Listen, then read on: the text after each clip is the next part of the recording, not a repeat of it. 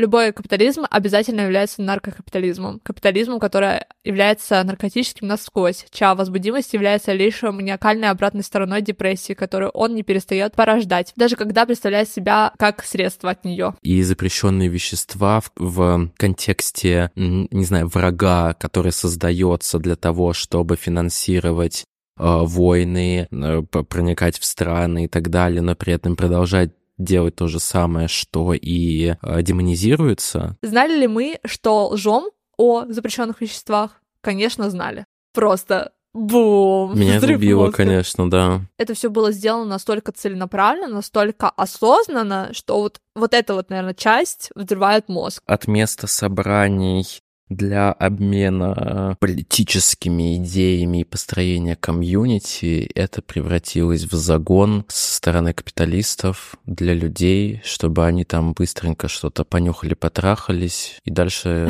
к станку. Когда в более потребительском мире больше людей тянутся к запрещенным веществам в том числе. Сигареты, игристые и так далее, это вот Лана Дел Рей, я не знаю. Курить косяки, то это всегда, да, рэп-культура, это всегда темнокожие и так далее далее. Вся эта история да, запрещенных веществ, на глубоко завязана на колониализме и расизме. Make Coca-Cola, Make Coca-Cola great, great again. да, такие мы стендаперы.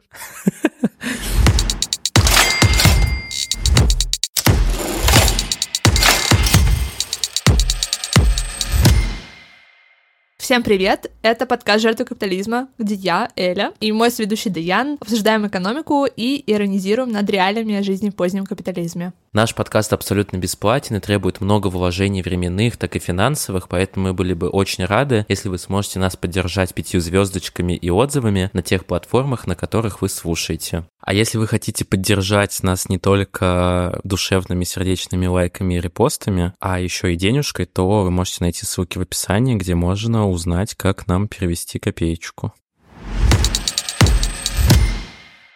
С чего ты начал сегодняшний день? Скажи, с какого сильнодействующего препарата ты начал сегодняшний день? Рассказывай.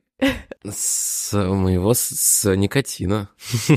А я сегодня выпила кофе, да? А в кофе что у нас? Кофеин. Да, намекаем на то, что мы будем сегодня обсуждать. Продолжил свой день я с сахаром, кстати. Сладкие ну, блины. Так, с... ну давай не будем это вот э, сахар примешивать в сферу того, что мы сегодня будем обсуждать, но никотин и кофеин к этому имеют прямое отношение, потому что мы сегодня будем обсуждать сильнодействующие препараты, и Э, поскольку эта тема цензурируема в соцсетях некоторых, таких как YouTube, а наш подкаст выходит на YouTube, мы в целях э, цензуры, самоцензуры не будем использовать слово нар котики.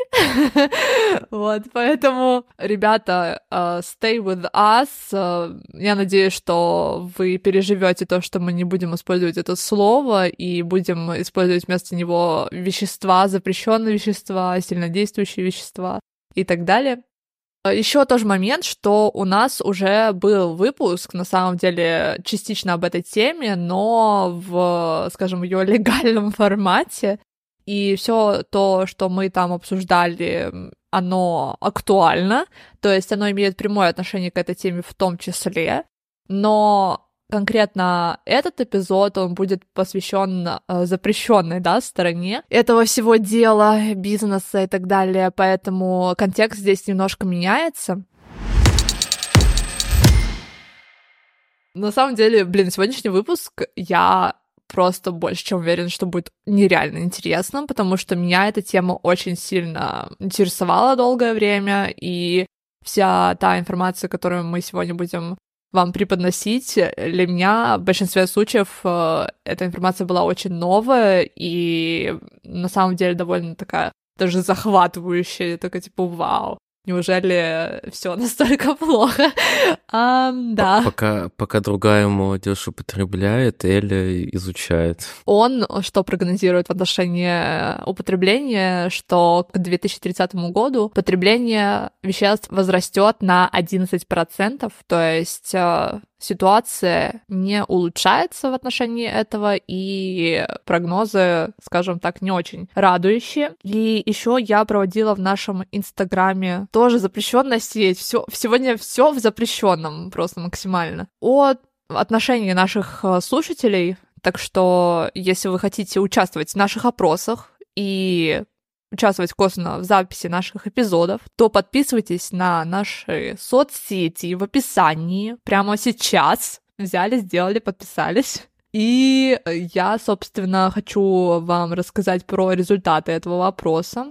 Итак, в этом опросе я спросила, каково ваше а, общее отношение к нелегальным веществам. И 42% всех людей, которые приняли участие в этом опросе, сказали, что нейтральное. Это, конечно, опрос был, который максимально не вписывается ни в какие форматы научные, потому что, во-первых, очень общий, непонятный вопрос, поэтому очень многие люди писали, типа, спрашивая, а что значит то, что ты спрашиваешь? Вот, э, но, короче, суть в том, что мне было интересно просто понять общий вайб нашей аудитории, и да, посмотрим, сколько ответило людей на другие ответы, собственно. 12% сказали, что крайне негативно относятся, 27% э, просто негативно и 18% положительно. То есть в скобочках было написано а «хочу, чтобы легализовали». вот. И, ну, то есть получается, что большинство людей в любом случае из нашей, э, из, это, из тех, кто приняли участие в этом опросе, да, это сколько, почти 50% относятся негативно, либо крайне негативно к этой теме, да, и что ты ответил? Скажи нам, расскажи нам. Слушай, я не помню, если честно, но я как бы к, к самим запрещенным веществам отношусь плохо. То есть для меня это зло. И, ну, и ко всем, не только незаконным в целом. Я и к табаку и сигаретам концептуально отношусь негативно. Но употребляю, да? Да. Ору.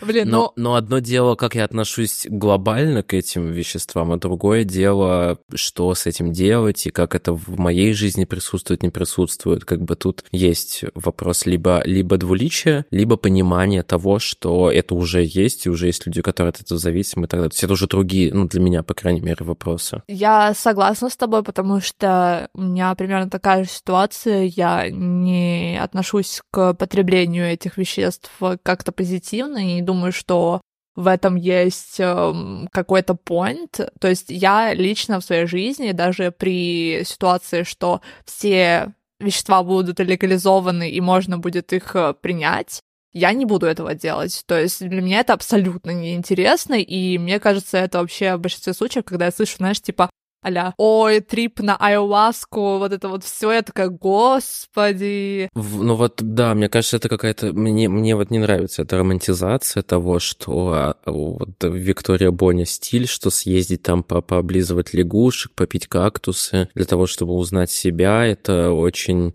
опять же, капитализм, товар, э, вот это какая-то лучшая версия себя, вот эти чакры, да, высокие вибрации, это все куда-то не в ту сторону идет мне это я тоже не поддерживаю. Ну, это мы сейчас обсудим еще поподробнее про да. эту сторону консюмеризма и капитализма, но в целом, в общем, мне кажется, что в большинстве Твоя случаев... Вот я заметил, извини, пожалуйста, ну, когда я с тобой записываю это одно, а вот когда я смотрю твои видео, и сейчас вот э, начал замечать вот это в общем и целом, или твоя очень любимая фраза.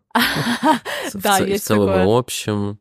Да, У меня да, много да, любимых фраз. У меня много любимых фраз. Если вы будете часто смотреть и слушать э, мои видео, то... Точнее, наши подкасты и видео мои, то тогда вы заметите, сколько Помнишь, мы повторяющихся формулировок. Да. Надо, Надо кстати, будет повторить. Это... Да. Короче, Короче, короче, я хотела сказать о том, что здесь есть очень большая доля личного отношения и предвзятости, к сожалению. То есть я понимаю это по себе, потому что я думаю, что очень многие люди, особенно в ну, современных условиях, очень многие, мне кажется, имеют в окружении опыт э, зависимых людей, будь то от э, алкоголя или от нелегальных веществ, или даже от легальных веществ, потому что, да, сейчас я про, расскажу про статистику, да, смертей, и она вас удивит, скорее всего, потому что на самом деле все не так, как кажется, вот.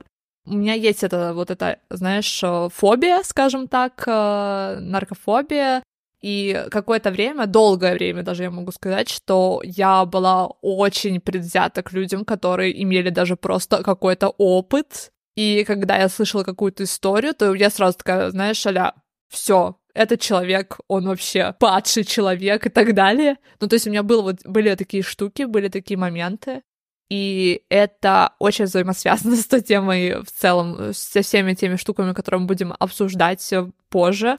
Это взаимосвязано с, а, в частности, с расизмом и такими штуками, и, в принципе, систематическим угнетением бедных людей. Так что, да, мне кажется, что если у вас а, негативное или даже крайне негативное отношение к этой теме, то я думаю, что в любом случае вам будет интересно послушать этот выпуск. И я надеюсь, что он, в частности, может повлиять немного на то, чтобы изменить ваше отношение к людям, которые потребляют, потому что в конечном итоге я в процессе, наверное, большего изучения этой темы тоже поменяла свое отношение, то есть оно не стало, оно стало гораздо менее категоричным. Я, я скажу так, что если быть честной абсолютно, то некоторый уровень типа предвзятости у меня все равно еще есть. И, ну, то есть, э, в любом случае, конечно, это еще вопрос э, морали против политики, скажем так. И очень часто в этих э, темах очень много, знаешь, морализаторства, типа а вот есть люди, которые аморальные, есть люди, которые плохие и так далее. То есть очень часто вопрос потребления — это вопрос морали. И на самом деле очень важно, чтобы мы сделали шифт от вопроса морали к вопросу здоровья и вопросу политики здоровья, в частности, потому что это принципиально важно в, во, всей, во всей этой истории. И да, если у вас есть негативный опыт э, с людьми, которые были в зависимости и так далее, это тоже не ну, сейчас пошли, пошли дисклеймеры, пошли дисклеймеры. Короче, это не э, обесценивает этот опыт. Я думаю, что мы прекрасно понимаем, э, записывая этот эпизод, что люди в зависимости — это не те люди, которых, типа, о которых можно сказать, что они такие все классные, хорошие, их нужно понять и простить. То есть у вас личное ваше отношение может быть каким угодно к этим людям, оно может быть крайне негативным, но очень важно понимать, понимать, что нельзя смешивать ваше личное отношение к конкретным людям и общественную политику в отношении огромного количества людей. То есть это вот та же тема, то, что мы уже обсуждали, что травмы часто люди переносят в политику, свои травмы, свои личные травмы. И когда такое происходит, это очень плохо проигрывается на уровне общества, потому что, ну, просто так нельзя делать. Нужно э, отличать, что вот есть мое личное отношение, а есть есть э, то, как работает э, какая-то политика, как работают законы, как работает общество. То есть такое вот вступление про немножко про фобии. Давай сейчас поговорим про статистику вообще, сколько людей умирает, потому что, да, мы сейчас поговорили немножко то, что на самом деле, да, определение веществ, оно очень широкое, и в частности входит в вещества и алкоголь, и табак. И в 2019 году в мире было зарегистрировано почти полмиллиона смертей, связанных с нелегальными веществами, и в том числе 167 тысяч случаев э, передоза, да. И за период с 1970 по 2006 год смертность возросла в 8 раз. И здесь у меня к тебе вопрос на, на понимание. Что происходит в период с 1970 по 2006 шестой. Какая новая экономическая система у нас возникает? Такой вопрос на засыпку. Неолиберализм. Правильно, да, молодец. Это, знаешь, вот да, по 25-му эпизоду я же тебя там, тогда спрашивала, по-моему, тоже этот вопрос, потому что вот э, это важно научиться видеть, э, соотносить исторические какие-то штуки, да, между собой, да, мы видим 70-й год, да, что происходит в 70-х годах как меняется экономика, как меняется политика, и почему резко возрастает, да, потребление веществ в связи с этим. Так что это интересный момент, да, здесь, опять же таки, нет еще прямой взаимосвязи, скажем так, потому что для того, чтобы сказать, что есть взаимосвязь, нужно, конечно же, больше привести доказательств, но поскольку мы не пишем научную работу сейчас, а записываем подкаст, то вот просто такой вот point.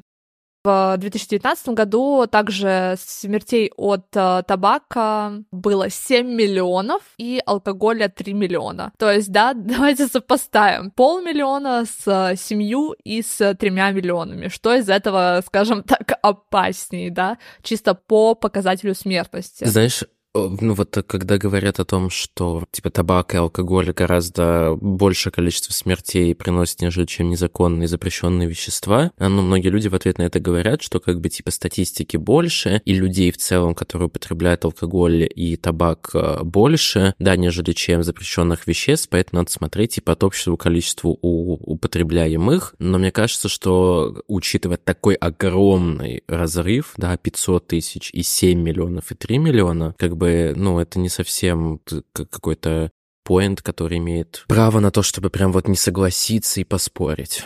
Проблема здесь не в том, э, что, да, даже что опаснее, что все эти штуки достаточно опасны для здоровья. Вопрос лишь в том, почему какие-то вещества незаконные, а какие-то вещества законные. При том, что риск и степень опасности довольно, ну, ты понимаешь, да, что она может быть вполне даже сопоставимой друг с другом. И то же самое, что касается, да, рецептурных препаратов, потому что большинство рецептурных препаратов, да, и то, что мы обсуждали в 20, 25 выпуске, это по большей части как раз-таки те самые вещества просто в легальной форме, которые принимаются, да, по назначению врача. И что самое забавное, что на самом деле здесь э, речь идет даже в рецептурных препаратах не только о именно веществах, э, меняющих сознание, да, но и в частности о таких штуках, как парацетамол, потому что количество людей, которые умирают от использования парацетамола, и это на самом деле ужасная тема, потому что я даже знаю одного человека, который умер от использование парацетамола. И, ну, я не лично его знаю, но я слышала эту историю от э, своих друзей, что, короче, был чувак, который просто очень долго болел, и вместо того, чтобы пойти к врачу, он просто пил парацетамол, и в итоге у него отказала печень и он умер от этого. Ну, жесть, да. Но это просто к вопросу о том, что никто не, не умаляет э, степень того, насколько само вещество вредно или не вредно. Но тут просто то, что мы тоже будем обсуждать, насколько важно, не знаю, контроль за этим в плане состояния человека, здоровья, ну и всех этих нюансов, потому что даже общепринятые вещи, которые не являются запрещенными или в рейтинге топ там 10 опасных, от них тоже умирают люди, и тут как бы тоже надо смотреть в купе, да, насколько то или иное вещество или штука может привести к человеческой смерти. Да, понимаешь, что я Да, да, я согласна с тобой. Я думаю, что просто, знаешь, это скорее такой челлендж для тех людей, кто вот, да, считает, что запрет э, должен сохраниться, а почему тогда нет запрета на алкоголь? Почему нет запрета на никотин? Почему нет запрета на, не знаю, вождение машины? Потому что в результате несчастных случаев драк, автокатастроф погибает гораздо больше людей. И каждая двадцатая в мире смерть связана с алкоголем, да, и в частности с совокупности, да, с вождением и алкоголем и так далее. То есть э, почему какие-то вещества доступны и могут быть куплены в свободном доступе, а какие-то нет? То есть э, вот вопрос э, чисто вот к истоку исходит, да? То есть здесь мы не говорим про то, что да нет, типа, они все одинаковые, они все должны быть просто в свободном доступе, да, в этом стиле, а скорее просто, а почему вот так? В целом, мне кажется, если говорить даже про любые вещи, не только запрещенные вещества, если есть проблема употребления употребления, перепотребления или каких-то действий, да, которые потенциально вредны для человека и для какой-то группы людей, прежде чем просто запрещать, нужно всегда задаваться вопросом, почему люди к этому приходят, что в их, эм, что в, в экономике и политике заставляет их это делать, что в их ближайшем окружении заставляет это делать. То есть никогда просто запрет чего-либо это не решение, а иногда это и фактор, который может усугубить, если э, запрет появляется, а внешние и внутренние внутренние факторы, которые на это человека сподвигают, они остаются. И тогда получается еще большее сопротивление, которое может заставить человека, да, продолжать это делать, но при этом создать еще больше проблем в его жизни. Поэтому, ну, конечно, это никогда не решение. Просто запретить и все.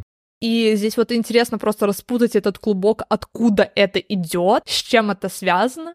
И опять же таки, да, вот эта тема с дестимуляцией, да, спроса, скажем так, Мне кажется, что наоборот, те люди, которые чувствуют какую-то резистентность, противопоставляют себя порядку какому-то общему, общему укладу, мне кажется, они, наоборот, только притягиваются к этому из-за запрета. То есть здесь есть такой момент, часто такой аргумент э, я встречала, что как раз-таки запрет рассматривается как средство сохранения уклада а, устоявшегося общества, которое основано на гетеронормативности, на патриархальности, на расизме, и общество, которое просто одержимо социальным контролем. И здесь, конечно, многие люди, они склоняются к тому, что, допустим, запрет, он связан с тем, что якобы люди, которые будут потреблять такие вещества, не могут усилить э, давление на истеблишмент э, с целью проведения радикальных реформ, потому что, да, эти вещества якобы открывают сознание, люди э, начинают видеть то, как реально функционирует все и так далее и тому подобное. Я думаю, что здесь очень есть хорошие контраргументы статьи про феминизм, да, и вещества, которые я кину в описание, и там как раз-таки с другой стороны показывается, что на самом деле эти, те же самые вещества могут быть использованы очень хорошо и в рамках социального контроля. То, что, да, Мишель Фуко называл э, заботящейся властью, Бунг Чулхан называет это психополитикой, да, то есть использование веществ, и это мы видим хорошо, вот, да, возвращаясь к нашему 25-му выпуску, что вещества некоторые могут использованы, в частности, в целях социального контроля. То есть интересно, опять же, такие какие-то вещества запрещаются, какие-то не запрещаются.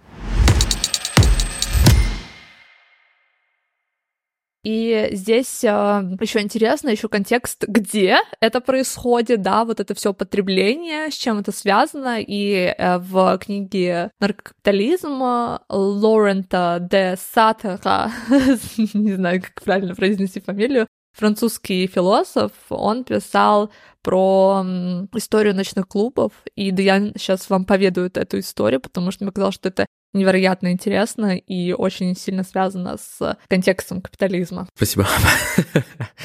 Интересно в том, что какая-то ночная жизнь, да, культурная, общественная, она вообще была частной долгое время, то есть это была какая-то история для богатых, которые могли собираться, веселиться и прочее, да, то есть наслаждаться вот этим временем, у кого есть вообще для этого пространство. Можно я тебя перебью? Хотела сказать то, что, короче, этот автор, он пишет о том, что на самом деле долгое время ночь была для людей чем-то чем очень страшным, то есть люди действительно не выходили ночью на улицу и считали, что ночью выходят на улицы монстры, всякие ведьмы и так далее и тому подобное. То есть, э, действительно, ну, очень многие... Прогресс ламп, когда не дошел. Да, это нас. буквально так, потому что э, с изобретением ламп изменилось отношение к ночи. То есть даже вот к такому базовому да, аспекту да, нашей повседневности у людей изменилось их понимание и представление о том, что такое ночь. И как раз-таки без ламп, да, без освещения возникновение ночных клубов было бы абсолютно невозможно. И это причина, по которой частная жизнь, она протекала лишь там в приватных, да, каких-то пространствах, потому что, во-первых, люди не, не были готовы выходить ночью на улицу вообще в принципе, и часто как бы вечеринки не заканчивались до ночного времени, то есть люди как бы на ночь нигде не оставались. Да, и, соответственно, благодаря всем этим изменениям, э, появлению ночных клубов, э, ночные клубы стали общественными пространствами для простых рабочих людей. То есть это новая возможность для людей собираться ночью, простых рабочих, да, для того, чтобы проводить время уже не в каком-то частном формате. Но к тому, что и ночной клуб стал как бы местом, где люди могли провести время собираться, объединяться в комьюнити, обсуждать какие-то идеи. То есть это не был каким-то способом, а, я не знаю, какими-то копинговыми механизмами или что-то такое. То есть это было некой даже позитивной штучкой. Его эти выражения. Да. Позитивная штучка. Но потом со временем, э, да, и опять же это совпадает тоже хороший такой поинт открытия первого такого ночного клуба в современном представлении в Нью-Йорке в 1886 году, Вебстер Холл. Это как раз-таки современный ночной клуб, который поменялся формат. Это стало место, да, для людей скорее убежать от э, повседневности, от рутины, от будних, да, то есть это такой уже формат э, места, куда люди приходили после работы, да, приходили после тяжелых рабочих дней для того, чтобы расслабиться, отдохнуть, и, соответственно, прибегали уже к запрещенным веществам, алкоголю и так далее. Ну, то есть э, заключается суть в том, что они использовали эти пространства и с ними ассоциировались, э, как бы с ним ассоциировалась опасность постольку, поскольку эти люди были из рабочих классов а не поскольку они потребляли наркотики, занимались оргиями и так далее. Да, да, то есть это какие-то места для вот этих вот рабочих людей, да, которым им нужно выпустить пар, отдохнуть и так далее, и, соответственно, и ночные клубы, и все, что там происходило, это не для каких-то богатых, успешных людей, потому что у них э, там другие частные, как будто бы более sophisticated образы, способы провести время и отдохнуть. Но это, знаешь, это не столько было для того, чтобы отдохнуть, э, как раз-таки в этом-то и весь прикол, что переход ночного клуба к месту, где люди собирались для того, чтобы общаться друг с другом, где был доступ к максимальной открытости того, что ты мог туда прийти спокойно, да, будучи представителем низших классов, тебя туда впустят. И это такое противоставление вот этой частной жизни богатых людей, которые могли устраивать закрытые вечеринки, на которых были списки приглашенных приглашенных и так далее. Туда не, нельзя было явиться каждому, кто захотел, да, и так далее.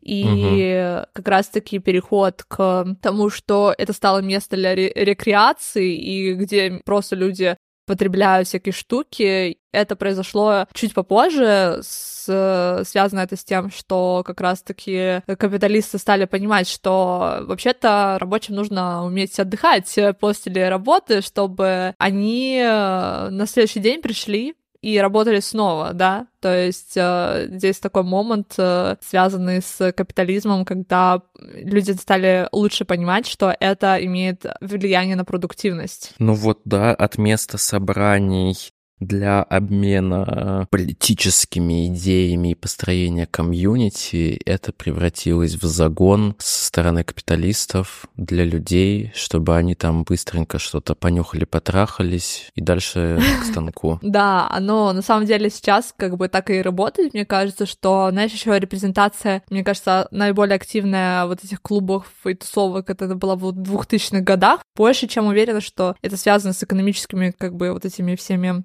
аспектами и превращение вот этого места, где люди собираются обсуждать политические идеи, где люди чисто тусуются, и это никак не связано с политикой, как раз-таки, да, такой аполитизирующий, наоборот, аспект. Он очень-очень интересен.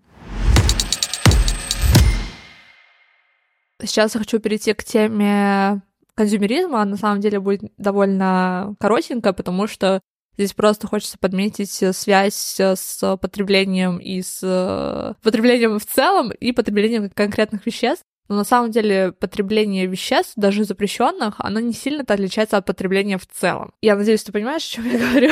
Да, да, я прекрасно понимаю. Ну, то есть, короче, ирония в том, что в более материалистических обществах, да, в более потребительском мире больше людей тянутся к запрещенным веществам в том числе. То есть э, здесь э, некоторые связывают это с тем, что как раз-таки, знаешь, такой психологический механизм функционирования капитализма. Да, но мне просто все равно мы можно смотреть, и, наверное, даже правильно смотреть на запрещенные вещества, как на некий товар. Короче, все те уловки маркетинговые, психологические, просто социальные, которые используются и включаются для других товаров, они также используются и включены для данного типа товаров. Поэтому, соответственно, наверное, правильно воспринимать это также, ну, такой же консюмеризм, такая же покупка, такие же компании, такой же бизнес, такая же реклама. Да, понятно, что за счет того, что есть ограничения с точки зрения законодательства, форма немножко другая, но суть остается та же. Мне кажется, это даже очень радикально на самом деле shift с того, чтобы рассматривать это как отдельную какую-то проблему вне консюмеризма, на то, чтобы рассматривать это как часть консюмеризма, потому что идея консюмеризма, она вообще, в принципе, опирается на то, что люди недостаточны по своей природе без внешней поддержки. И тем самым поощряется привыкание и нерациональное поведение. То есть наш экономический порядок, он э, основан на то, чтобы люди будут сейчас продолжать покупать все больше и больше количество вещей. И это действительно просто часть этой парадигмы.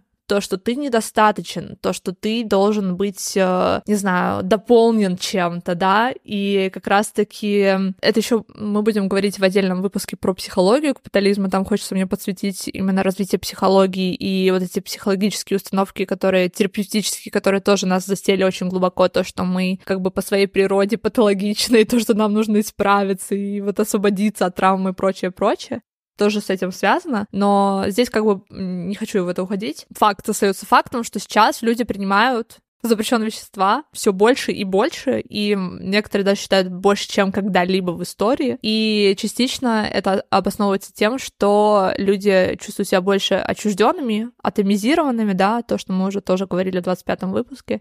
И как раз-таки то, что происходит, да, сокращение государственных инвестиций, да, в общество, распространение бредовой работы, развитие социальных сетей, кризис э, психического здоровья, который, ну, ежегодно только лишь ухудшается, хотя, по идее, да, с развитием науки, с э, усилением распространенности о знании о психическом здоровье, по идее, должно было бы что-то меняться, но что-то пока что этого не видно. И как раз-таки мы видим параллельно, что идея консюмеризма, она становится гораздо более и более привлекательным для большинства количества людей я часто очень вижу еще в ТикТоке сейчас, что, ну, больше людей стало делать э, такие вещи и рассказывать о них, о том, что ты не хочешь покупать ты не хочешь э, что-то потребить, ты просто пытаешься себя, типа, успокоить. Короче, дело, проблема в том, что люди пытаются как-то копинг какой-то сделать э, вот с, с этими проблемами. Ну да, я как раз хотел сказать, что причины, по которым люди идут в терапию, или люди идут э, в какие-то активно, не знаю, покупки, ну туда то же самое, что ты сказала,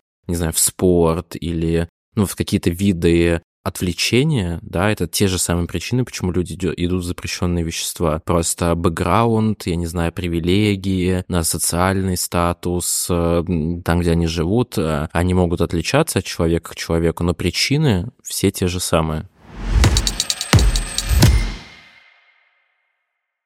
Следующая часть будет посвящена истории и развитию, как мы пришли к тому, что котики, вот так как мы пришли к тому, что запрещенные вещества на данный момент э, во-первых, так негативно, да, воспринимаются, почему у нас существуют такие жесткие законы в большинстве стран, да, в отношении их э, даже потребления, да, уже не говоря о том, что распространение и прочее, прочее. И первый аспект, с чего мы начинаем, это то, что история, вся эта история, да, запрещенных веществ, она глубоко завязана на колониализме и расизме. То есть это на самом деле ключевой момент, потому что разговоры об употреблении веществ всегда носили расовый характер. Допустим, опиум был китайским, хотя европейцы тоже давно его употребляли. По мнению европейцев, американцы нюхали коко, да, а мексиканцы типа курили, ну, можно сказать, траву, давай говорить траву вместо пользования слов этих, потому что не знаю, сколько они как бы цензурируются, не цензурируются. Самая простая мысль, которая есть в, этом, в этой части, про то, что алкоголь, табак, кофеин, содержащие продукты, это все ассоциируется с белой, белыми людьми, с элитой, да. да? А все, что то, что мы обсуждали, да, различные виды запрещенных веществ, это все там Мексика, Африка, Азия, это все там, в, не знаю, в жопе люди доставляют, чтобы там что-то где-то покурить, понюхать, это все как бы не, не, некрасиво. А, ну, даже если вот 2000-е вспомнить, да, даже то, как это в, в медиа представлено было и в 2000-х, и сейчас, все равно, понимаешь, сигареты игристые и так далее, это вот Лана Рей, я не знаю, это кто-то там еще. А если говорить про курить косяки, то это всегда, да, рэп-культура, это всегда темнокожие и так далее. Ну, вот это э, вещество на букву К, это вообще как бы очень дорогое существо, которое сейчас ассоциируется с э, богатыми, белыми и так далее и тому подобное, потому что оно доступно богатым и белым. А все, что касается, допустим, крека, да, вот эта крэк-эпидемия в США и так далее, это ассоциировалось э, с чернокожими и так далее. И мы поговорим про это, почему так, потому что это чуть позже. Сейчас мы на этапе колонизации, да, Америки, и как раз-таки, когда конкистадоры приезжали в Латинскую Америку, они видели, что люди, которые там живут, они довольно часто употребляли вещества в своей повседневной жизни. Это было частью, во-первых, религиозных ритуалов, да, то, что вот это айуаска. А, ну, короче, это было точно связано с какими-то традициями, да. Я сейчас точно не могу сказать про историю этого, честно признаюсь. Препарата, не препарата, а вещества, скажем так. Ну, то есть это было нечто, что было связано с культурными э, традициями, с религиозными традициями. То есть это не было каким-то развлечением, грубо говоря, понимаешь, о чем я? Это не было создано для того, чтобы белые богатые приезжали, не знаю, по почилить и открыть свое сознание высоким вибрациям. И для меня это вот на данный момент все, что связано с вот этими как бы трипами, это чисто вот неоколониализм. То есть люди максимально вне контекста колониализма, и они думают, что, ну, типа, а что такого, да? И, короче, продолжая историю с конкистадорами, а, они заметили, что люди потребляют какие-то вещества, поэтому они частично решили использовать это для того, чтобы создать образ другого человека. То есть, да, когда мы говорим о том, что раса — это социальный конструкт, речь идет о том, что это было действительно искусственно создано для того, чтобы вот показать, вот, они другие, потому что у них другой цвет кожи, да. Когда ты берешь какой-то конструкт и создаешь на его основе целую философию, и настолько этим всем пронизано наше восприятие многих-многих вещей, в частности, вот этих всех веществ, что это на самом деле просто нужно копать и копать, чтобы раскопать каждое вот это убеждение и вырвать его с корнем, потому что они очень глубоко просели. И в частности, да, вот это вот разделение на тех веще- вещества, которые были, ну, типа ок, э, они были связаны с тем, что табак и алкоголь было гораздо легче ассоциировать с белыми людьми, соответственно, гораздо было легче просто сделать их легальными и частью вот этого прибыльного процесса торговли и прочее. И те вещества, которые легче было ассоциировать с вот этими другими, да, не белыми людьми, они как раз-таки поместились в сферу запретного. И опять же таки на это нанизывалось очень большое количество стереотипов, да, об этих людях. И это все идет вот из этой эпохи, то есть корни гораздо более глубокие, чем просто там, да, не знаю, политика Никсона, которую мы будем чуть позже сейчас обсуждать. И что интересно, то, что в те времена, да, колониализм, он еще не успел, скажем так, очень плотно ассоциировать вот эти вот всякие товары с другими и с белыми людьми.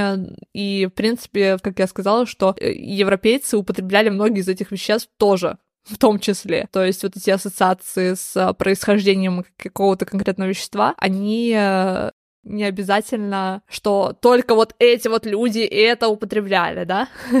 То есть да, здесь довольно забавно. Но просто могли отличаться способы, да, употребления. Как бы распространенность вот этих всех веществ, она была очень масштабная и широкая, и на самом деле такие штуки, как даже на букву Г наркотик, да, известный. Раньше была такая, типа, система там в Великобритании, что ты мог прийти к своему врачу, типа, и он тебе мог назначить этот препарат, и часто люди, типа, которые были зависимые, они получали эти препараты от врачей. Была вот такая вот система покупки, скажем так, этих штук. И, в принципе, использование, например, того же опиума в Великобритании до 68 года 19 века никак не регулировалось. Довольно забавно, что, опять же таки, мы часто не знаем то, как было раньше, и нам кажется, что, ну, всегда так было, наверное, да, всегда были запрещены эти вещества.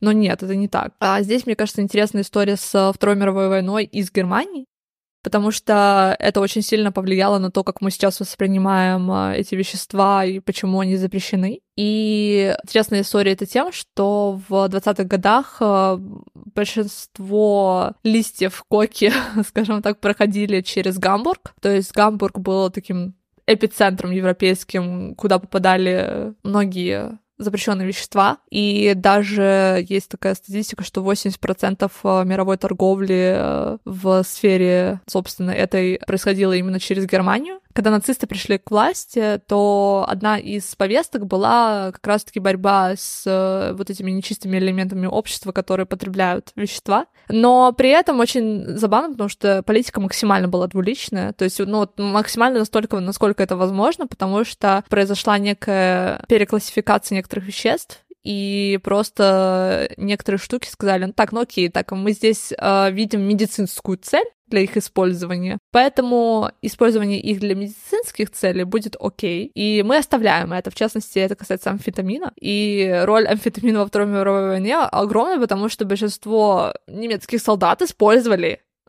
этот, нар... э, этот, это запрещенное вещество. И часто бывали даже такие случаи, что там люди не спали целыми днями, просто сидя на вот этих штуках и воюя И это на самом деле просто жесть. Даже самый известный человек э, в этой истории на букву Г, фамилия на букву Г, в немецком варианте на букву Х. Сдяру вещества на, на букву Г, человек на букву Г. Мы как, у нас, мы как... Да, ну, короче, я просто не хочу это триггерные слова, которые я не хочу, чтобы они были в нашем э, эпизоде, поскольку, блин, алгоритмы соцсетей, они анализируют контент, да, того, о чем мы говорим, и я не хочу, чтобы он был там, чтобы его можно было как-то, типа, продвигать с этой стороны. В общем, извиняюсь. Такая суперцензура, но как бы так, так надо. Вот, но суть в том, что такое широкое употребление запрещенных веществ, на данный момент запрещенных, тогда было ассоциировано с немцами и с немецкими солдатами, и в частности с нацистами. И поэтому отношение к этому всему изменилось так категорично именно после Второй мировой войны. И мы это видим, в частности, потому что появилась первая конвенция, о, которая называется Single Convention on Narcotic Drugs 61 года, да, ООН. И не забываем то, что ООН э, это институт, который был создан, в частности, по большей части при поддержке США, как раз-таки Соединенные Штаты Америки, как мы уже говорили в выпуске про глобализацию в, после Второй мировой войны, получают э, вот такой вот статус, да, сверхдержавы, и экономическое влияние становится наиболее ощутимым во всем мире. Именно после Второй мировой войны, хотя ну, до этого закладывались все предпосылки, в частности, да, крах э, финансового рынка в 20-х годах, 20-х, 30-х э, тоже уже тогда чувствовался по всему миру. Но, конечно, вот эта ассоциация, да, с войной и с э, нацистами, она очень сильно повлияла, и начинается вот такая вот период превращения этого всего в запретную сферу, в табу. Сейчас мы переходим к другому центральному пункту, который здесь тоже имеет большое значение. Это Никсон и 71 год, объявление так называемого War on Drugs. И здесь мне очень э, интересно была связь с оппозиционными силами, которые в США возрастают на тот момент. Тоже, что я не упомянула в выпуске про глобализацию, но, в частности, почему пропаганда против э, СССР возросла в тот период настолько сильно. Это было связано с тем, что многие люди стали понимать, что вообще-то СССР и жизнь в СССР это может быть реальной альтернативой всему укладу экономическому, потому что в да, период оттепели и дальше там э, все, что связано с Хрущевым и последующими чуваками, СССР стал чуть больше открытым миру, и политика действительно изменилась, она смягчилась. Люди стали видеть, как живут люди в СССР, да, то, что у них, в принципе, все есть, типа, так же, как и у американцев. И Никита Хрущева как раз-таки говорил, что там, типа, он когда, по-моему, с Никсоном, я не уверена, с каким президентом, он, короче, говорил американцам, американским, американцам, как будто бы есть не американцы, президенты. Это, знаешь, это conspiracy theory против Барака Обамы. Да, ну, в общем, суть в том, что он говорил о том, что через 10 лет мы обгоним США по уровню жизни по стандарту жизни. И действительно, очень многие люди, они думали, что, блин, ну это действительно так будет. Потому что тогда технологически э, СССР очень сильно развивался, и это мы видим по развитию космической индустрии, технологии и прочее, прочее. И, собственно, большие группы появлялись в США, которые очень сильно это поддерживали, вот э, как бы СССР, их политику, и они стали смотреть на это более, знаешь, открытым сознанием и пытались как-то это, об этом рассказывать и доносить информацию. И, в частности, это были люди чернокожие, да, самая угнетенная группа людей в Соединенных Штатах Америки в плане расы, да. И, конечно же, люди, которые, типа, такие, знаешь, хиппи, вот эти все открытые всем, всему, за комьюнити, за любовь, э, сексуальная революция происходит. То есть все вот это вот параллельно, да, все эти процессы максимально параллельно идут, и они максимально друг с другом взаимосвязаны. И как раз-таки какой был общий элемент у всех этих комьюнити, чернокожие люди, хиппи и так далее, всякие леваки, которые там, типа, не знаю, поддерживали СССР и... или какие-то альтернативы другие капиталистическому укладу. Это прием запрещенных веществ. И многие из этих людей, да, принимали эти штуки, но вообще, в принципе, было распространено потребление в целом и в общем. Оно, то есть, не так, чтобы оно сразу же просто взяло и умерло после военный период. Угу. Я нашла статью, цитату из которой я сейчас зачитаю, все ссылки будут, как обычно, в описании. А, как рассказал Джон Эрлихман, высокопоставленный помощник Никсона в интервью в 1994 году, которое было опубликовано лишь в 2016 году, Сама война с запрещенными веществами была задумана как мишень для чернокожих и хиппи. Он говорил, у компании Никсона в 1968 году и у Белого дома Никсона после этого было два врага антивоенные левые и чернокожие, потому что, да, война во Вьетнаме. Мы знали, что не можем сделать незаконным быть против войны или незаконным быть черным, но заставив общественность ассоциировать хиппи с травой, а черных с словом на букву Г, а затем подвергнув обоих серьезной уголовной ответственности, мы могли разрушить эти сообщества. Мы могли арестовывать их лидеров, устраивать обыски в их домах, срывать их собрания и очернять их ночь за ночью в вечерних новостях. Знали ли мы, что лжем о запрещенных веществах? Конечно, знали. Просто бум! Меня убило, конечно, да. Это все было сделано настолько целенаправленно, настолько осознанно, что вот, вот эта вот, наверное, часть взрывает мозг, потому что, ну, да, в 2016 году было опубликовано это интервью, в 2094 году он напрямую сказал, что мы знали, что мы делаем. И это, э, можно сказать, абсолютно в отношении всего, что делала США в во всей своей истории, да, со стороны Ц- ЦРУ, да, там ФБР и так далее. ФБР. ФБР. ФБР. Обожаю.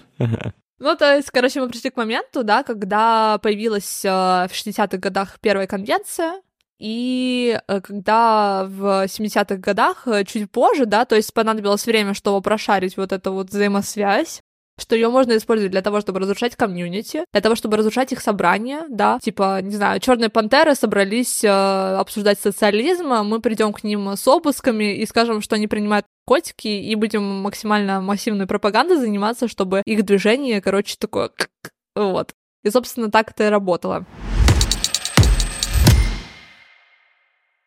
Да, изначально был так называемый напиток тоник вайн, который тоже содержал настой листьев коки с э, вином, имел как раз алкалоиды, то есть действующие вещества, действующие компоненты запрещенного вещества на букву К. Но затем был создан как раз-таки Кока-Кола по аналогии с этим напитком. В нем там, в 1986 году в коле содержалось 10 граммов э, действующих веществ на литр, и был как раз эффект э, стимулирующий, тонизирующий, но без алкоголя. И, соответственно, была концепция что это не какое-то там лекарство или алкогольный напиток, это просто освежающий, э, освежающий напиток. Освежает. И, а, чувак освежает, бодрит тело и дух.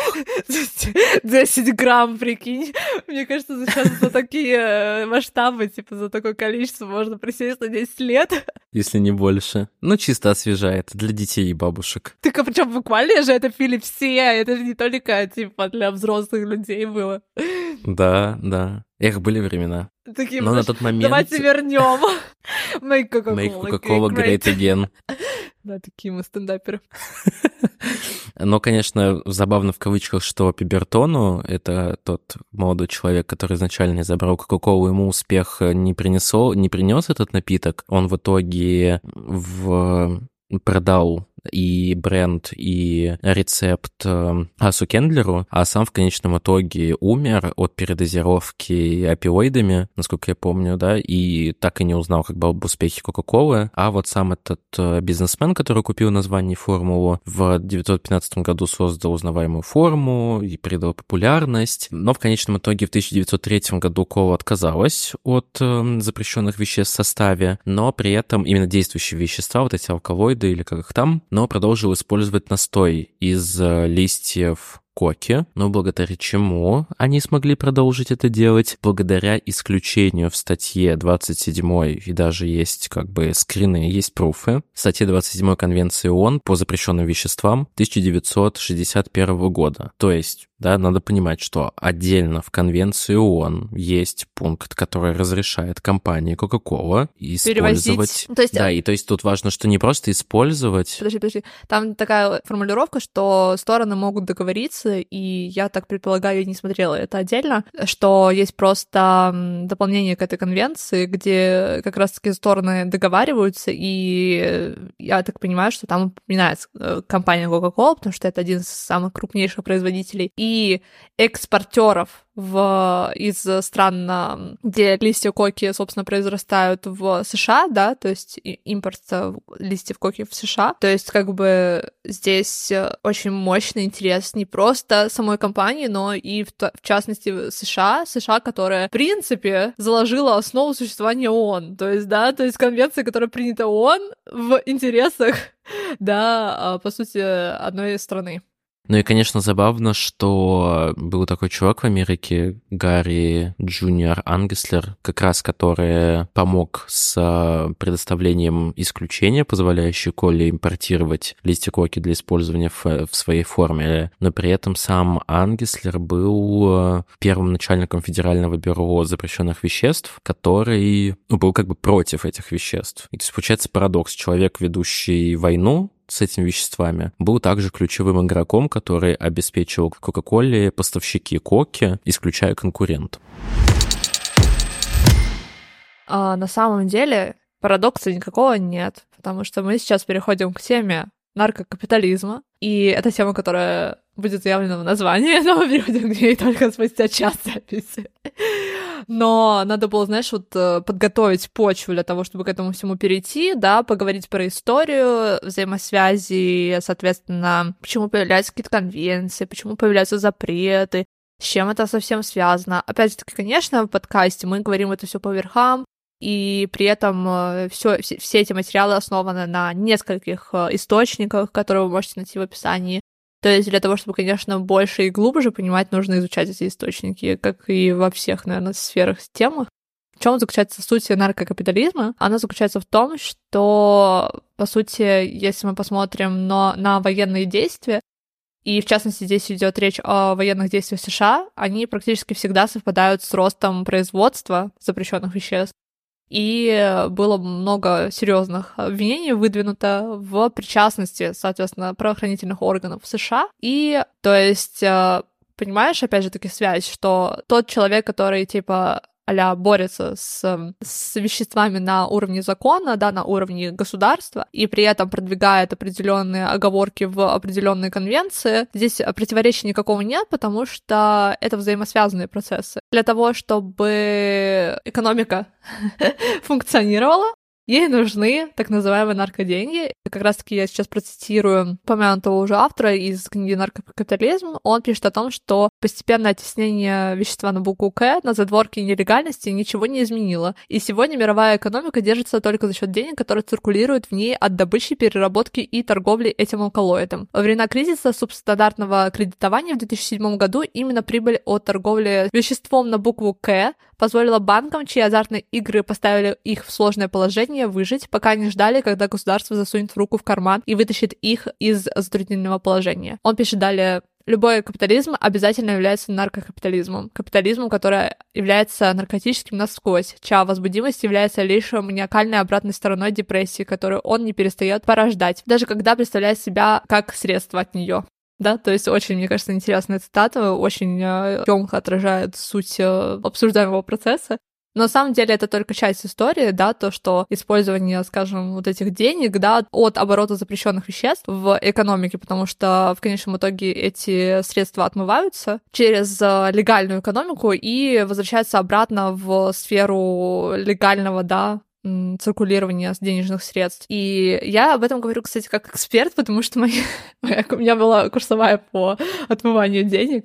Я всегда интересовалась э, сферой криминальных активностей и экономики, как вы Чисто уже понимаете. теоретически ни, ни, ни, никакого практической пользы, не подумайте. Вся ситуация выдуманная. Все совпадения случайно. Да. А, на самом деле связь здесь еще более крупная, и с чего я, собственно, начала, да, то, что военные действия совпадают с ростом производства всяких там веществ, да. Здесь э, проблема в том, что э, как раз-таки чем выгодна вот эта вот война с э, вот этими веществами, тем, что это буквально война. Ну, то есть э, речь идет о том, что люди воюют в странах, где происходят э, как бы обороты мощные запрещенных веществ. Здесь речь идет о, в частности, о так называемых клиентских э, режимах, да, в Латинской Америке. В, я думаю, что большинство людей ассоциируют такие страны, как Колумбия, Венесуэла, Мексика с э, запрещенными веществами. То есть это в нашем сознании довольно такая четкая и прочная связь потому что действительно в этих странах, во-первых, это мощнейшая проблема, и действительно есть очень-очень много как бы мест в этих странах, экономика которых функционирует на основе нелегальных веществ. Также, если даже мы посмотрим на такие страны, как Афганистан, то есть Афганистан, у него, по-моему, 70% экономики функционирует за счет продажи запрещенных веществ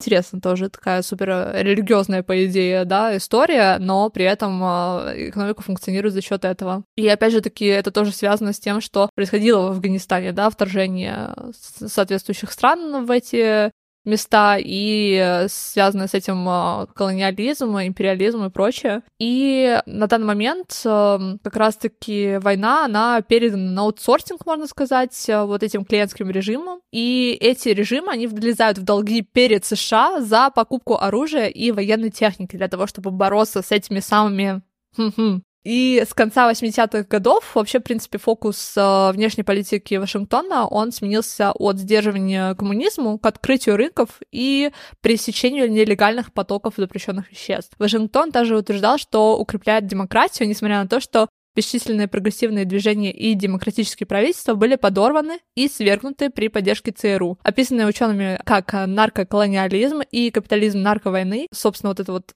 нарковойна стала основным источником инвестиций для развивающейся индустрии безопасности США. То есть, по сути, да, идеальная концепция, идеальная схема. Ты криминализуешь, э, соответственно, потребление соответствующих веществ. Тем не менее, это не то, чтобы упраздняет это употребление, торговлю и прочее. То есть она переходит просто в сферу черного рынка, да, грубо говоря. Что происходит дальше? Соответственно, те страны, в которых часто производят, да, вот эти вот вещества, которые исторически были в неравном положении с империальными державами, которые влияли на них, они экспортируют в эти страны, да, соответствующие товары. И, конечно же, это очень прибыльный бизнес, то есть, да, потребление всего этого мы уже обсудили, что это связано с консюмеризмом возрастающим, это связано с тем, что люди больше и больше потребляют, что это стоит, в принципе, не так-то дешево обычно и так далее. Речь идет очень, короче, о больших деньгах, да. При этом мы параллельно еще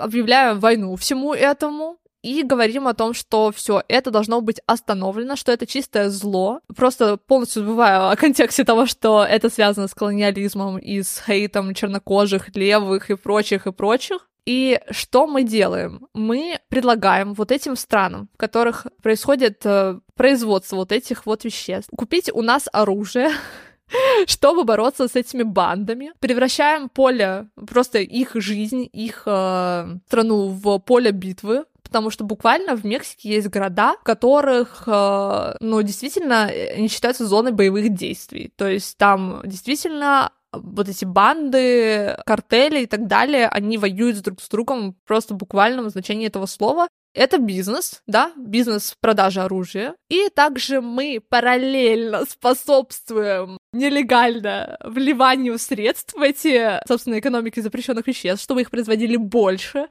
чтобы новые пути открывались те, которые закрылись, чтобы большее количество людей вовлекалось в этот бизнес. То есть мы увеличим этот бизнес, с которым мы типа боремся. мы продаем оружие. И, короче, вот эти вот процессы, это просто вот такой, знаешь, круг. Ну, гениально невозможно выйти, ты всегда выигрываешь, потому что ты способствуешь увеличению бизнеса соответствующих денег, да, от запрещенных веществ в экономике.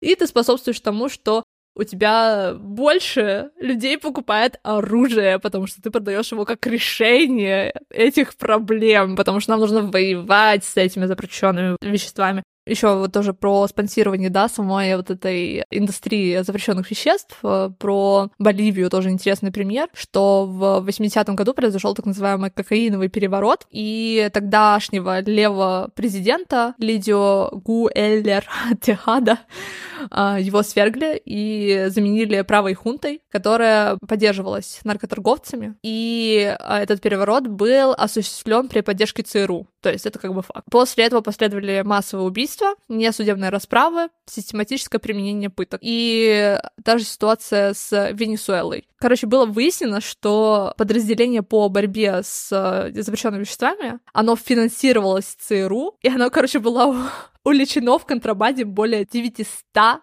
килограмм вещества на букву К в США с ведома сотрудников э, ЦРУ. И э, еще тоже интересный пример, касающийся вторжения в Афганистан, да, что в 79 году оно происходит, да, СССР и США вторгаются в Афганистан. Тоже интересно просто на цифры посмотреть, чисто на статистику. Короче, в 91 году произошло увеличение производства со 100 тонн до 2000 тонн, то есть, да, после вторжения. Затем в 2000 году, когда соответствующая организация на букву Т, которая запрещена в большинстве стран мира, и признана, короче, вы все поняли, она запрещает культивацию и падает производство до 185 тонн с 2000. В 2001 году США вторгается вновь в Афганистан. И что происходит? Увеличение производства до 3000 тонн. И затем в 2017 году 9000 тонн. Афганистан считается вообще первым э, по-настоящему э, наркогосударством. Есть э, тоже объемный массив данных, подтверждающий, что ЦРУ массивно спонсировали политических лидеров Афганистана. За, ну, в кавычках забавно, что мы обсуждали запрещенные вещества в контексте потребления консюмеризма, что это то же самое, как и другие товары, которые ово потребляются, так и запрещенные вещества в, в контексте, не знаю, врага, который создается для того, чтобы финансировать войны, э, проникать в страны и так далее, но при этом продолжать делать то же самое, что и э, демонизируется, то есть тоже запрещенные вещества тут используются. Как бы это, блин, конечно, это очень, очень странно. Да, это не странно, это, в принципе, понятно, и сейчас э, даже он, который, да, сначала они назвали там траву самым большим злом, потом они э, деклассифицировали из э, самого большого зла в, значит, статус был понижен до разрешения исследований в отношении, да, этого вещества в 2020 году. Суть в том, что на данный момент вообще рабочая группа ООН по вот этой теме, они говорят о том, что как раз-таки вот эта вся риторика, она используется для того, чтобы чрезмерно следить за лицами африканского происхождения по всему миру, то есть не только в США, а по всему миру, и представляет собой скорее систему расового контроля, чем метод борьбы с употреблением и незаконным оборотом запрещенных веществ. И также, по мнению Рика Лайнса, профессора, он э, говорит о том, что контроль над запрещенными веществами и права человека в международном праве, рабство, апартеид, ядерная война и пытки не описываются в международных конвенциях как зло. Однако в единой конвенции ООН о вот этих средствах, веществах 61 года, который мы обсуждали, утверждается, что зависимость от веществ представляет собой серьезное зло для человека и чревато социальной и экономической опасностью для человечества. То есть в большинстве э, случаев это воспринимается как чистейшее зло. Короче, супер негативными терминами. При этом я никогда не слышу, uh-huh. чтобы люди такие рабство это зло, апартеид это зло, война это зло. То есть есть гора- гораздо больше людей, которые считают, что война это окей, при этом не считают, что употребление веществ не считают это чистым злом. Я просто, конечно, ору с этой двуличности максимальной, причем это та двуличность, которая... Которую мы не поддерживаем. Мы не поддерживаем.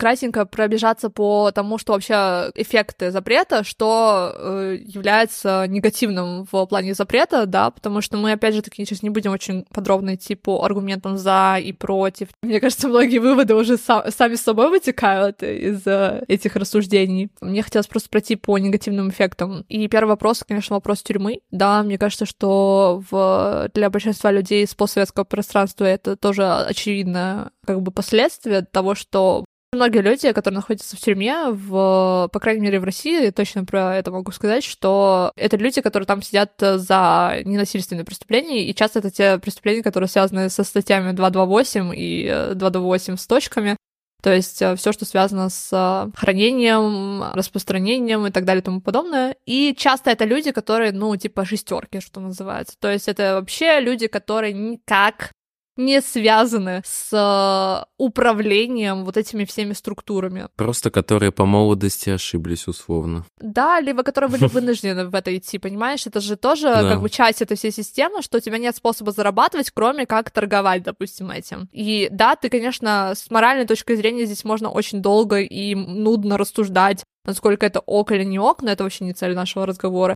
Суть в том, что эти люди фактически, они могут быть плохими людьми, да, типа они могут быть э, мерзкими людьми и так далее. Но тем не менее, это не те люди, которые реально, таргетируя которых, ты меняешь что-то. То есть ты просто закидываешь людей в тюрьму, поставляешь в тюрьме буквально человеческий материал, который будет использоваться как рабская сила. Ты что-то меняешь в отношении вот этой всей структуры всего этого бизнеса? Нет. Потому что часто те люди, которые управляют всеми этими системами торговли, это люди, которые очень высокопоставленные, богатые, белые, мужчины, которые вообще никогда их никто не таргетирует, никогда их никто не посадит никуда. Часто как бы выясняется, что те люди, которые стоят у истоков мировой торговли, это люди, которые происходят из западных стран, которые имеют очень много денег, которые по случайности вообще-то белого цвета кожи, и вообще те люди, которые, ну, как раз-таки вот занимаются как бы такой мелкой торговлей, являются шестерками и оказываются в этом бизнесе по большей части из-за того, что у них нет никаких других вариантов, это, ну, те люди, которые по большей части маргинализованы больше всего, да. То есть, опять же таки, вопрос тюрьмы здесь очень мощный, и очень многие комьюнити буквально страдают от того, что огромное количество людей оказываются в тюрьме. И мне кажется, это очень сильно прослеживается в США, где количество людей, которые употребляют употребляют оно примерно сопоставимо, вне зависимости от того, какой у тебя цвет кожи. А при этом количество людей, которые оказываются в тюрьме, чернокожих людей там гораздо больше чем белых людей. При том, что употребление на одинаковом уровне, при том, что даже торговля на одинаковом уровне. Второй вопрос — это побочный ущерб от борьбы с, непосредственно с производством, потому что часто, например, распыляют спреи, да, на поля, где выращивают там всякие листья и так далее. И прикол в том, что часто вот эти вот распылители, они имеют канцерогенный эффект, то есть люди страдают, которые просто там вот живут в этой местности от рака и других заболеваний. И плюс это очень мощно влияет на природу, естественно. Но с учетом того, что сам по себе этот raw не является каким-то канцерогенным или опасным для этой земли. То есть, по сути, это можно перекультивировать, вытащить, убрать, и земля будет полностью пригодна для любых других целей. Третий момент, с чем связано это, это закрытие вот этих э, путей, но всегда приводит к тому, что возникают новые. И здесь проблема заключается в том, что это, конечно же, черный рынок, и на черном рынке действуют э, максимально рыночные законы. То есть, на самом деле, это довольно интересный и хороший аргумент для споров э, про свободный рынок, потому что черный рынок это пример свободного рынка. это буквально пример свободного рынка от государства, по сути, свободного. Не то чтобы оно полностью свободным, потому что в любом случае деньги, которые там как бы добываются, они легализуются в обычную экономику потом, неизбежно и также государство спонсирует все эти как бы предприятия, да. Но, допустим, когда государство таргетирует какой-то картель и действительно как бы срубает ему голову, короче, когда арестуют, да, главу реально, кто находится в центре всей этой системы, и как бы картель э, реально уничтожается, то на его месте, получается, образуется такой вакуум, который нужно занять как можно скорее, а поскольку, опять же таки, проблема изначально не таргетирована в корне, да, то есть вот эта вся тема с употреблением запрещенных веществ, их продажей и прочее, циркулированием в экономике, как мы уже выяснили, имеет гораздо более глубокие корни, чем просто то, что есть плохие люди, которые это продают, да. Все это гораздо сложнее, чем вот как люди это описывают обычно. И, естественно, на вот этом пустом месте появляется такой, знаешь, супер большой вакуум власти и богатства, который нужно быстрее-быстрее занять. И как это делается? Это делается вооруженными столкновениями. То есть часто, когда вот э, картели срубают им голову, буквально, то есть когда таргетируется человек, который находится на вершине этой пирамиды. Кстати, довольно забавно, что это действительно часто pyramid scheme, как бы вот вовлечение в эту торговлю, потому что часто бывает, что люди, которые употребляют, вовлекаются в торговлю для того, чтобы поддерживать свое употребление, в частности, да. Суть в том, что насилие усиливается именно вот в эти моменты, когда таргетируются как бы даже корни проблем, и усиливается оно настолько многократно, что это вызывает мощные эффекты разрушительные для инфраструктуры, для людей, гибель людей и так далее. Да, я как раз, э, когда ты говорила про момент с полями, вообще в целом влияние, негативная сторона запрета и тоже связано с веществами, это, конечно, тоже глобальное потепление. Даже если брать какие-нибудь вот эти огромные поставки запрещенных веществ, которые э, не доходят до места назначения, они чаще всего оказываются на берегах, угрожая экосистемам, биоразнообразию, потому что это тоже в том числе периодически там высыпается, выливается куда-то там, да, за счет того, что это запрещено, надо от этого избавиться, грубо говоря. Вот поэтому тоже вот главная опасность, одна из нелегальной торговли для окружающей среды является в том, что это разлагается и влияет на э, биоразнообразие. Кстати, в нашем озере, которое в нашем городе, на котором мы плавали с тобой на уточке, там очень большое содержание котиков в этом озере. Как раз-таки из-за этой проблемы. Все те, кто обычно нам говорят о том, что окей, вы, вы типа раскритиковали, а что вы предлагаете, какие решения, а вот сейчас мы возьмем и предложим очень много решений, потому что действительно очень много есть. Я говорила со своим другом про эту тему, и этот друг, э, он мне рассказал о своем опыте употребления, и он мне сказал, что типа я вообще-то не считаю, что это будет хорошо, если это будет легализовано в капиталистической системе, потому что капиталистическая система способствует употреблению и способствует тому, чтобы это еще, как знаешь, типа продвигать с, марк- с маркетинговой позиции, с позиции рекламы, да, что это модно, круто и прочее. И вот здесь сразу мне хочется сказать, что я согласна с этим на сто процентов. То есть я не считаю, что полная легализация в капиталистических системах — это просто, не знаю, решение всех проблем. Однако же даже легализация в рамках э, государств тюрем, скажем так, да, нации тюрем, и в рамках вот этих всех негативных, да, аспектов влияния, все, что связано с наркокапитализмом. И это в какой-то мере уже решит эту проблему, и, к сожалению, как человек, который поддерживает больше эгалитарный, да, подход к тому, чтобы снижать уровень страдания в этом мире, да, на уровне политического решения, на уровне законов, я считаю, что вот как юрист по правам человека, вот с этой стороны я могу сказать, что эта мера бы все равно бы снизила некоторый уровень страдания. Она не решит определенно все проблемы, ну да, потому что еще, ну понятно, что, к сожалению, мы не можем завтра отменить капитализм, а послезавтра легализовать, поэтому нам нужно в текущей ситуации, когда уже есть наркоупотребители, когда уже есть эта проблема, ну в идеале создавать механизмы и пространство, и какие-то методы для того, чтобы это было менее насильственным для людей, для того, чтобы люди меньше от этого страдали, люди, которые в это вовлечены и не могут от этого избавиться, чтобы они это делали как бы более безопасно для своего своего здоровья и так далее, и так далее. И как раз-таки одно из решений — это создавать специальные пространства, то есть можно назвать это клубами, кофешопами, social-клабами, то есть где есть возможность употреблять такие вещества, при этом не продавать там алкоголь, да, для того, чтобы избежать рисков э, смешивания. Также наличие служб, направленных на предотвращение продажи зараженных и опасных веществ, потому что это тоже большая проблема, да, незаконного как раз распространения и употребления веществ, то, что ты, ну, что там намешано, непонятно понятно. Если были службы, проверки, какие-то тестеры даже, кстати, такие, знаешь, что ручные, мобильные. А отсутствие, конечно, криминальных дилеров, то есть саму продажу непосредственно и обелить, то есть устранение криминальных дилеров в пользу, возможно, аптек специализированных, и также, как по аналогии с алкоголем, закрытие аптек в определенное время, то есть ограничение времени работы, чтобы люди не могли там 24 на 7 это покупать. Конечно, реинвестирование налогов, снижение вреда и образование, то есть если те деньги, которые которые за счет нелегального продажи запрещенных веществ используют на войну, почему бы эти деньги не использовать на улучшение программ снижения вреда, образовательных инициатив и на что-то хорошее, раз все равно эта сфера есть. А, ну, компенсация для пострадавших сообществ, то есть тоже эти деньги использовать э, там страдающим от нарковойн как способ поддержки и восстановления. Есть очень интересное видео про Квебек, по-моему, про... Я прикреплю это видео в описании. Короче, там чувак, он в Квебеке, в месте, где люди, типа, очень активно на улицах употребляют. Это на самом деле просто любой вокзал в европейском городе. это, это примерно та же ситуация. Но вообще, на самом деле, сейчас, по-моему, более 30 стран, которые легализовали уже употребление, и, в частности, Португалия, Чехия в ЕС, которые наиболее открыто легализовали. И в этом видео очень интересно, потому что они как бы сначала, знаешь, как бы презентуют вот эту вот легализацию как очень негативную, потому что посмотрите, к чему она привела.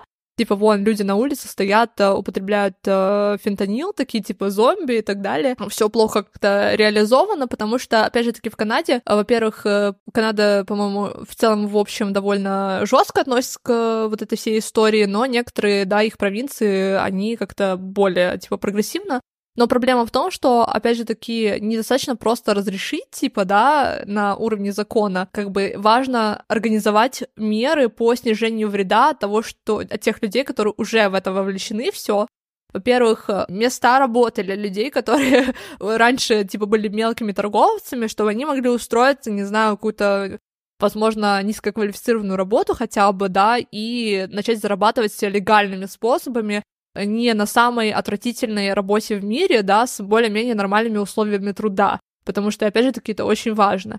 Второй момент это связано с тем, чтобы даже чисто вот давать людям возможность э, шприцы, да, там какие-то чистые, одноразовые, ну, как бы бесплатно получать, да, не покупать, а бесплатно получать. То есть, как бы в этой сфере много можно чего сделать уже на этапе вот такого капиталистического супер э, прорыночного государства, что действительно уже мощно снижает вред. И в этом видео они говорят об, об этом в конце, что типа в Канаде как раз-таки получилась такая система, что они просто как бы сняли запрет, но вот этих вот материальных мер по обеспечению безопасности, чтобы люди действительно как-то искали помощь, чтобы они находили эту помощь, этого не произошло.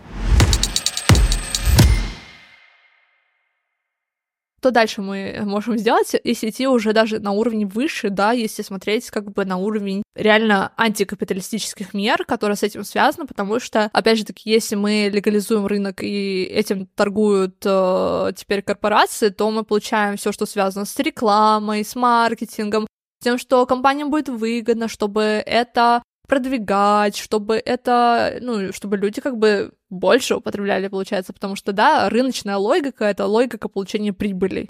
Соответственно, ты будешь делать все, что максимально тебе доступно, чтобы увеличивать потребление что предлагает автор книги другой, который как раз-таки пишет в вопросе «Should we legalize all drugs?», он говорит о том, что нужно запретить рекламу в этой сфере, то есть маркетинг, реклама, пиар, все это должно быть запрещено, потому что это не та сфера, где что-то нужно вообще, в принципе, продвигать, скажем так. Следующий момент, все, что связано с производством, это должно быть в государственной монополии. Он считает, что передавать корпорациям нельзя, в принципе. Государство же, э, с другой стороны, может себе позволить что-то делать не ради прибыли, а ради того, чтобы поддерживать какой-то институт общественный, например.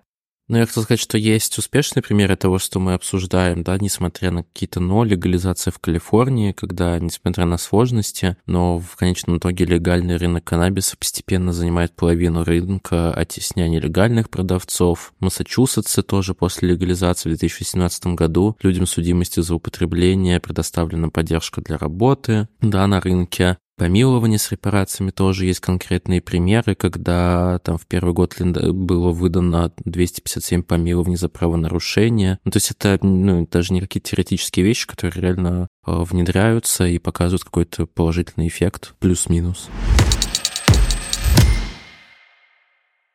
Что интересно, что в тех странах, которые были, скажем, закрытыми долгое время, да, до 70-х, 80-х и 90-х годов, в зависимости от страны, допустим, да, Испания, по-моему, когда она открылась э, демократии, скажем так, и Португалия, по-моему, там та же ситуация была, вообще как бы злоупотребление возрастало всегда. С приходом неолиберализма э, употребление всегда возрастало, и мне кажется, по России это тоже очень хорошо видно, да, 90-е, это, мне кажется, тоже такое, типа, максимально ассоциация с вот употреблением, шприцами, да, то, что часто люди вспоминают, что... Да, было. Ну, то есть, да, вот закончили мы выпуск, получается. Ну что, берегите себя и своих близких. Не употребляйте. Не употребляйте. Сыновья, вы своим матерям еще нужны. Но я бы сказал, какой вывод, что рассматриваете проблему запрещенных веществ и распространении как опять же, часть капиталистической системы и не, сейчас, не перекладывайте всю ответственность на наркопотребителей, да, не перекладывайте на всю, всю ответственность на людей, которые распространяют э, в плане из рук в руки, да, а не на масштабе как бы производства и так далее. Поэтому, ну, то есть это, это вопрос комплексный, и он требует подхода со всех сторон. И опять опять же, чаще всего люди, которые в конечном итоге от этого страдают, да, они жертвы этого, потому что они страдают. Они жертвы капитализма. Они жертвы капитализма, да, буквально. То есть вывод, что наркопотребители — это такие же жертвы капитализма, как и все остальные люди. Да, это просто уровень, когда ты уже действительно жертва не, иро... не ироничная. Ну и получается, всех обняли, подняли, поцеловали. Пока-пока.